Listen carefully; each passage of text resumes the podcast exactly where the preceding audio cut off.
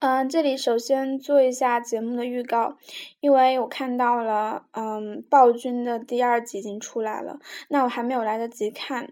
昨天晚上的时候是说，之前期待了很久的 HBO 新剧《仪式者》，然后我就发现那个剧非常的高冷，以至于而且没有，因为是没有字幕的嘛，所以我觉得即便有字幕，我也不能理解它到底。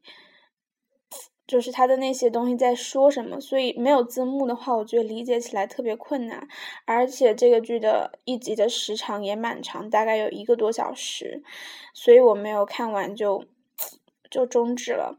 那今天的话，争取说能把，嗯，能把《遗世者》和《暴君》都看完，那晚上就可以做两期节目。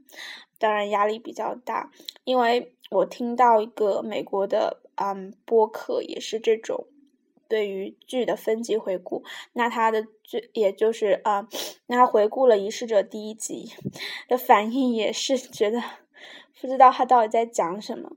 所以我觉得这个开始可能有点太太高冷了。那如果有。嗯，这部剧可能看的人不是很多，但是我依然会先啊尽量的追下去。